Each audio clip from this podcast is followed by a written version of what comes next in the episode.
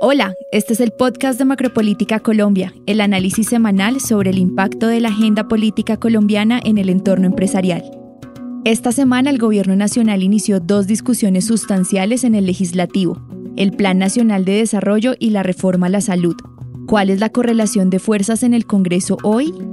Estas reformas al final lo que traen y concretan es una sociedad diferente, una sociedad más democrática, una sociedad que sea de derechos universales, como lo piensa la Constitución Nacional, y no de exclusiones, como la realidad nos ha hecho vivir, incluso sobre la base de la ruptura de la Constitución.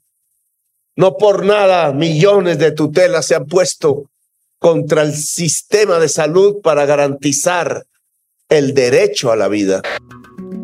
Soy Juana Acuña, consultora de Asuntos Públicos de Prospectiva Colombia. Para analizar este tema están conmigo hoy Mario Gómez, director de Prospectiva, Juan Sebastián Bejarano, gerente legislativo, y Zulma González, de Macropolítica Colombia, y nuestra moderadora hoy.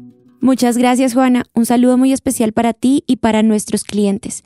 Mario Juanse, buenos días. Bienvenidos a los micrófonos del Macropolítica Podcast. Muy buenos días. Muy buenos días, ¿cómo están? Es un gusto estar con ustedes hoy. Esta semana, el Congreso de la República fue el escenario para la discusión de dos importantes y decisivas apuestas del gobierno Petro. Estas son el Plan Nacional de Desarrollo y la reforma a la salud. Es importante mencionar que estas discusiones se han llevado a cabo en el marco de las sesiones extraordinarias convocadas por el ministro del Interior, Alfonso Prada. ¿Cómo ha sido el proceso de trámite de la reforma a la salud y cómo vimos el ambiente político esta semana? Bueno, sobre el proceso yo resaltaría que este ha sido desordenado, una falta de claridad desde el mismo gobierno, donde se contradicen el mismo secretario de presidencia con el ministro del Interior alrededor de la discusión si esto debería ir por extraordinarias o no. También yo destacaría que en esta misma discusión sobre el tipo de ley que se va a tramitar, si es una ley estatutaria o una ley que simplemente va a reformar temas que no tocan el derecho fundamental a la salud, ahí también el mismo Congreso no sabe qué posición tomar. Esto se ve reflejado en esa solicitud del presidente del Senado pidiendo que se haga una consulta al Consejo de Estado para que defina qué tipo de ley debe ser.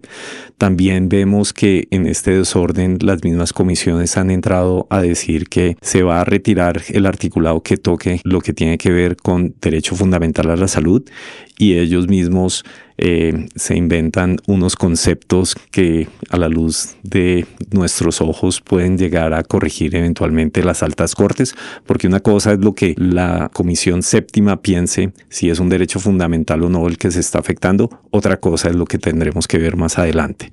Por otro lado, uno lo que ve es que en el proceso pues se va a hacer mucho más complejo cuando se considera que no es claro cuál va a ser el texto que vamos a discutir.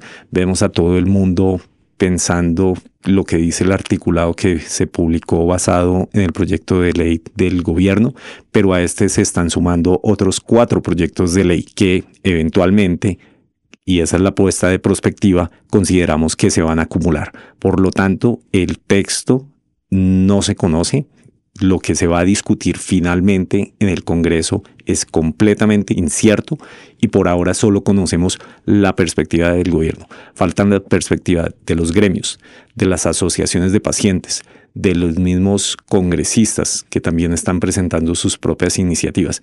Esto lo que muestra es un caos total en el trámite y el proceso de aprobación de la ley. Y a esto le sumaría una sexta reforma a la salud y es la que estamos viendo que se está tramitando vía plan de desarrollo. Pero más allá de esto, ¿y por qué decimos que desde la puesta de perspectiva sentimos que se van a acumular estos proyectos de ley? Eh, me gustaría que Juan Sebastián nos aclare por qué tenemos esa perspectiva.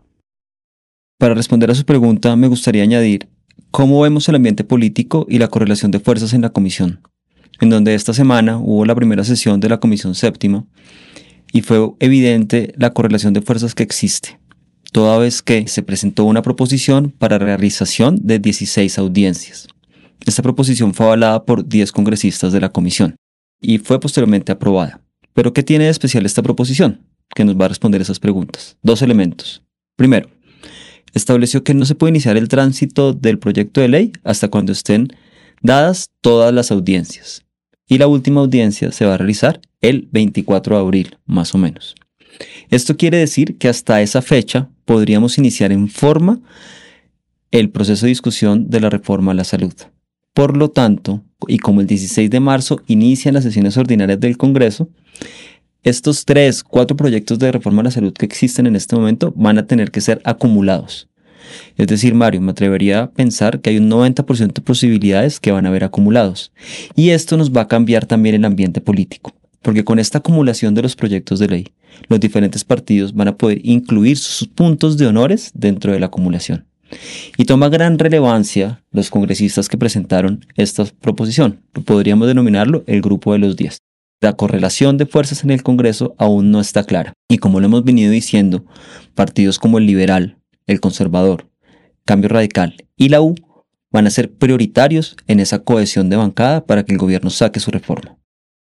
Entonces, Juan Sebastián, en resumen, podríamos concluir que el gobierno va a tener un camino mucho más complejo para la aprobación de esta ley, principalmente porque van a entrar nuevos actores a la discusión, van a entrar nuevos temas que van a cambiar muchísimo el articulado que estaba inicialmente previsto y más complicado aún es que el presidente de la Comisión Séptima se dejó meter un gol que va a afectar el trámite de la reforma.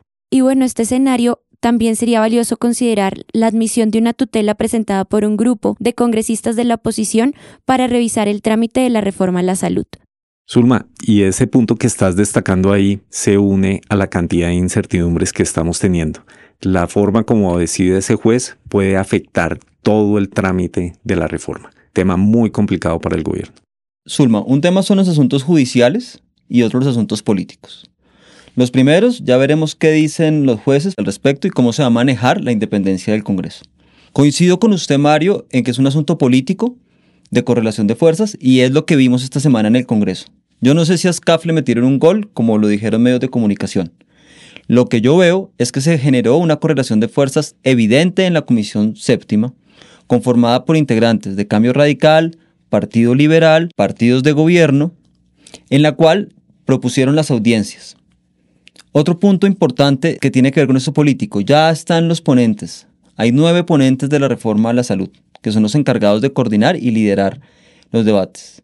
Les queda el chicharrón de organizar las audiencias, organizar los textos para poder generar un debate de cara a la ciudadanía. Frente a este tema de correlación de fuerzas, recordemos que Prospectiva siempre ha mencionado que también es muy importante para la gobernabilidad tener en cuenta las decisiones de las altas cortes. Eso está todavía por verse en qué sentido van a fallar pero también consideremos que este trámite de la reforma a la salud está midiendo la gobernabilidad del gabinete porque aquí tenemos al ministro de Educación, al ministro de Hacienda y la ministra de Agricultura en contraposición a la perspectiva del gobierno frente a la reforma a la salud. Eso es un debate exótico a nuestros ojos. Así es, ahí se estaría debatiendo entonces dos de los grupos que desde perspectiva habíamos identificado en el ministerio, tanto el grupo de ministros activistas como el grupo de ministros más técnicos. Esto es un tema bastante importante y que le haremos un seguimiento bien estricto para mirar qué sigue pasando y cómo evoluciona este tema. Y sin duda va a tener un lado B. Espere que llegue la reforma pensional, la reforma laboral, que llegarán el 16 de marzo. Y con las audiencias hasta abril de la reforma de la salud, esos debates se van a acumular todos. Por un lado vamos a tener en Cámara reforma de la salud y muy probablemente en Senado reforma laboral. Y para cerrar este punto sobre el ambiente político, recordemos que estamos en pleno año electoral. Aquí se van a decidir quiénes van a ser los próximos gobernadores, alcaldes y concejales del país. Todo esto va a afectar todo este trámite de la reforma. Y no solo de la reforma a la salud, también podríamos afirmar que el Plan Nacional de Desarrollo. En cuanto al curso del debate, ¿qué podríamos destacar de la presentación que hizo el director del DNP, Jorge Iván González? Primero resaltaría que esto ha pasado de cierta forma desapercibido y puede ser algo calculado. Estamos viendo que el país entero está volcado a mirar qué está diciendo la reforma a la salud y muy pocas personas están entrando a analizar en detalle lo que viene en el plan de desarrollo. ¿Por qué resaltamos esto? Porque ese plan de desarrollo es bien amplio y puede ser tramitado de una forma muchísimo más rápida. El gobierno además tiene el sartén por el mango y puede sacar esto vía decreto. Entonces, ese es el primer punto a resaltar. Y en el plan de desarrollo, ¿qué es lo que estamos viendo alrededor de este debate? Yo creo que lo más polémico que, está ahí es precisamente el articulado que tiene que ver con las facultades extraordinarias que tendría el presidente. Estos son poderes extraordinarios que se le estarían dando. Aquí también viene una polémica alrededor de si es posible vía trámite de una ley ordinaria, como es la ley del plan de desarrollo, se le pueden dar esas facultades extraordinarias al presidente. Varios medios de comunicación han resaltado esto, principalmente porque ese es uno de los puntos más polémicos. Y lo otro es que desde un punto de vista que concuerdo con eso es la necesidad de retornar a tener una planeación de país, una visión de largo plazo que integre una visión también desde los políticos donde se pongan de acuerdo hacia dónde se tienen que poner las prioridades de las inversiones nacionales. Y a esas prioridades yo agregaría dos puntos importantes que mencionó el director del DNP, y es que la planeación hoy en día tendría que estar enfocada primero hacia el crecimiento regional y segundo, que la destinación de los recursos en proyectos tuviera un alcance mayor que el que hemos visto en los últimos planes de desarrollo del país. Y desde otra perspectiva, revisando los puntos de las intervenciones y el proceso que ha llevado este plan, ¿qué destacó el equipo legislativo ahí? En el Congreso de la República pasaron dos cosas frente al Plan Nacional de Desarrollo. La primera, la designación de coordinadores y ponentes, obviamente integrantes de las comisiones económicas, que ya están en la tarea de la construcción de la ponencia para primer debate.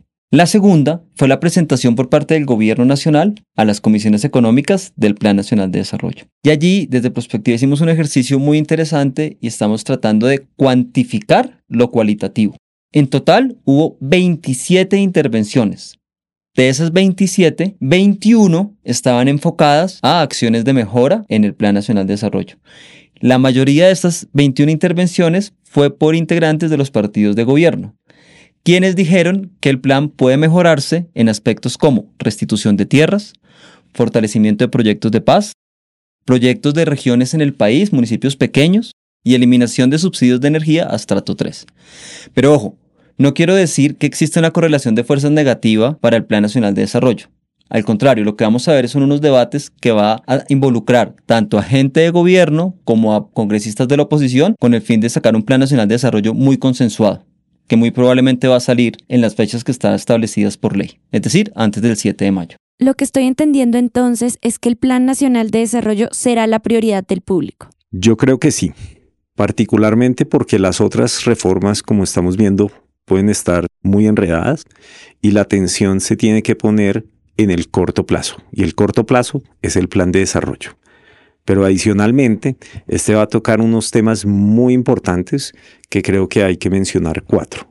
El primero es que va a tener un enfoque importante sobre crecimiento regional. También se va a discutir la destinación de recursos específicos para proyectos estratégicos del país. Vemos que hay que buscar cómo se van a alinear las fuentes de financiación para poder responder a los objetivos que tiene el plan. Esto es un punto muy importante para el gobierno porque si no logra esto, no va a poder cumplir con sus promesas de campaña. Y finalmente es que se busca un trabajo coordinado con todos los ministerios para canalizar los recursos. Así es, este tema de coordinación interinstitucional es clave para el futuro del país. Mario, Juanse, muchas gracias por acompañarnos hoy. Gracias, Zulma. Saludo a Tiago. A ti, Zulma, muchas gracias por invitarnos. Para Prospectiva será un gusto compartir con nuestros clientes los principales insumos analíticos del equipo de Macropolítica Colombia. Feliz fin de semana, que estén muy bien. El ministro de Comercio Germán Umaña presentó al país la política de reindustrialización nacional. Con esta estrategia el gobierno fortalecería principalmente los sectores de agro, tecnología y salud. Fuerza de la Paz, un nuevo partido político en Colombia. La colectividad, liderada por el presidente del Senado, Roy Barreras, se integraría al pacto histórico buscando espacios de participación política para las elecciones regionales de octubre. El Gobierno Nacional presentó el Plan Sectorial de Turismo. Con esta iniciativa, el Ejecutivo buscará la consolidación de la industria turística como alternativa para la transición energética y la mitigación del cambio climático. Este fue el Macropolítica Podcast, el podcast semanal del equipo de análisis político de Prospectiva Colombia. Durante este episodio usted escuchó audios de la Presidencia de la República de Colombia. Gracias por escucharnos y hasta la próxima semana.